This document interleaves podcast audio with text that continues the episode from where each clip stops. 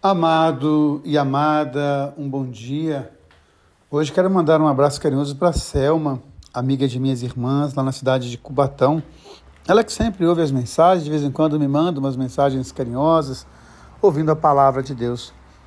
E a palavra de Deus hoje traz para nós a beleza do Gênesis, dando continuidade à criação.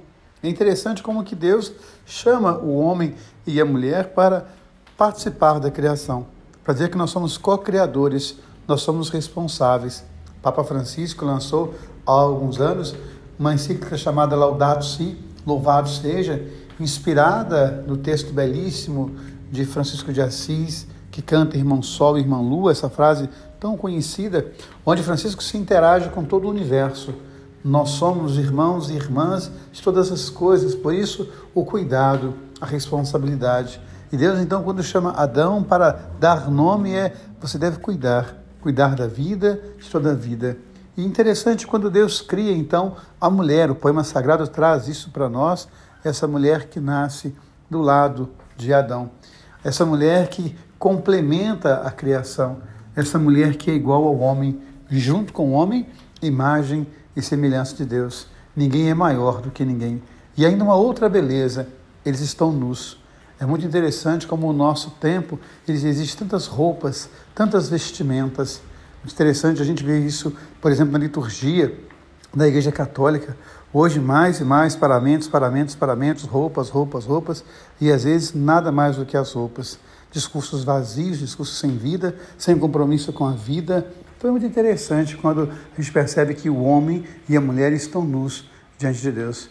O nu não apenas da vestimenta, roupa, mas nus de coração, de alma limpa, de coração limpo. Que a gente possa buscar essa pureza, essa nudez de alma diante dos nossos irmãos e irmãs, diante da vida, diante de Deus. E o Evangelho nos mostra uma mulher nua diante de Jesus. Ela se coloca nua, ela se coloca na sua miséria, na sua fragilidade. E é tão interessante porque essa mulher, ela muda o olhar, ela muda o foco de Jesus. Curioso porque ela é chamada de cachorra, mas ainda assim ela ergue a sua cabeça.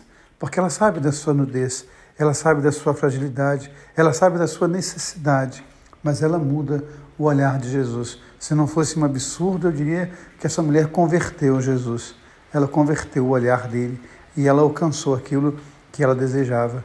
Que nós possamos nos colocar nus diante da misericórdia, diante da graça, que nós possamos nos colocar nus diante das nossas necessidades e das nossas misérias, que nós possamos colocar-nos nus diante do Deus da vida e sabermos que nós somos responsáveis por todo o universo.